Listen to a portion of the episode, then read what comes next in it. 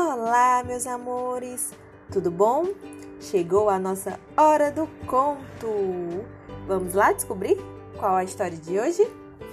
A história que eu vou contar é pequenina que nem polegar. Hey, hey, hey, hey, tra la la la. Hey, hey, hey, hey, tra la la la. E a história de hoje é Chapeuzinho Amarelo escrita por Chico Buarque de Holanda, com ilustrações de Ziraldo. Era uma vez uma menina chamada Chapeuzinho Amarelo, amarelada de medo, tinha medo de tudo. Aquele Chapeuzinho já não ria, em festa não aparecia, não subia escada, nem descia. Não estava resfriada, mas tossia ouvia conto de fada e estremecia. Não brincava mais de nada, nem de amarelinha. Tinha medo de trovão.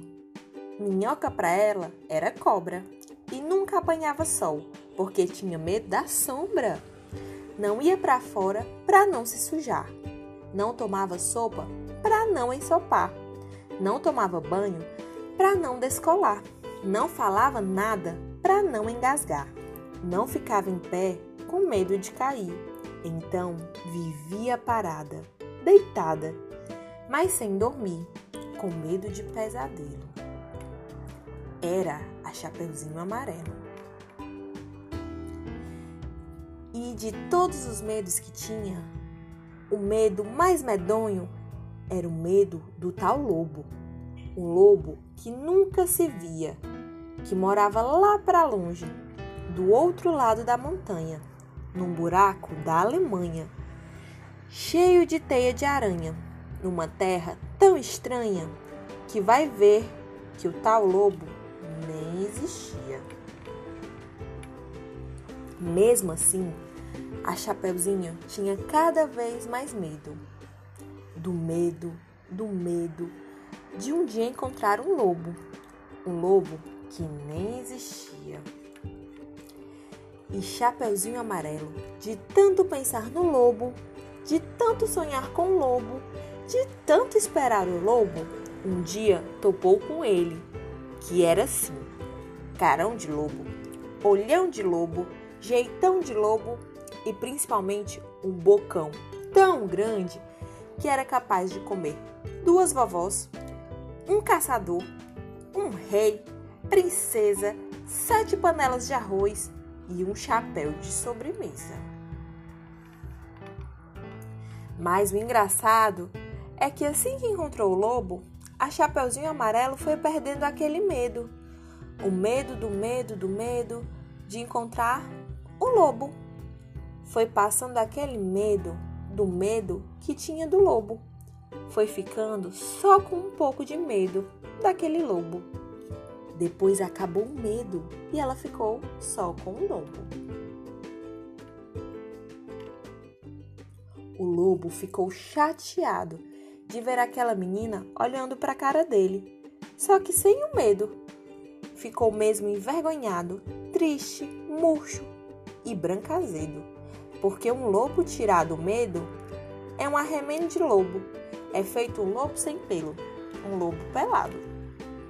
O lobo ficou chateado. E ele gritou: Sou um lobo! Mas a Chapeuzinho, nada. E ele gritou de novo: Sou um lobo! A Chapeuzinho deu risada. E ele berrou: Eu sou um lobo! Chapeuzinho, já meio enjoada, com vontade de brincar de outra coisa, ele então gritou bem forte aquele seu nome de lobo. Umas 25 vezes que era para o medo ir voltando e a menininha saber com quem ele estava falando. Lobo, lobo, lobo, lobo, lobo. Aí Chapeuzinho encheu e disse: Para, assim, agora já, do jeito que você tá. E o lobo parado assim, do jeito que o lobo estava, já não era mais um lobo, era bolo, um bolo de lobo fofo tremendo que nem pudim, com medo da Chapeuzinho, com medo de ser comido com vela e tudo, inteirinho. Chapeuzinho não comeu aquele bolo de lobo, porque sempre preferiu de chocolate. Aliás, ela agora come de tudo, menos sola de sapato. Não tem mais medo de chuva, nem foge de carrapato. Cai, levanta, se machuca, vai à praia, entra no mato, sobe em árvore, rouba fruta, depois joga amarelinha com o primo da vizinha, com a filha do jornaleiro, com a sobrinha da madrinha e o neto do sapateiro. Mesmo quando está sozinha, inventa uma brincadeira e transforma em companheiro cada medo que ela tinha. O raio virou Ohai, barata é Tabará, a bruxa virou Chabru e o diabo é Bodiá. Ah, outros companheiros da Chapeuzinho Amarelo: o Gaodrão, o Barantu, o Pão Bichopá e todos os outros tronsmons. Entrou por uma porta, saiu pela outra. Quem quiser, que conte outra. Meus amores, espero que vocês tenham gostado dessa história. Beijão e até a próxima!